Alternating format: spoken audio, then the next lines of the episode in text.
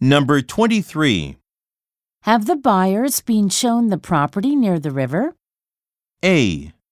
Not until the renovations are complete. B. I filed the rental lease. C.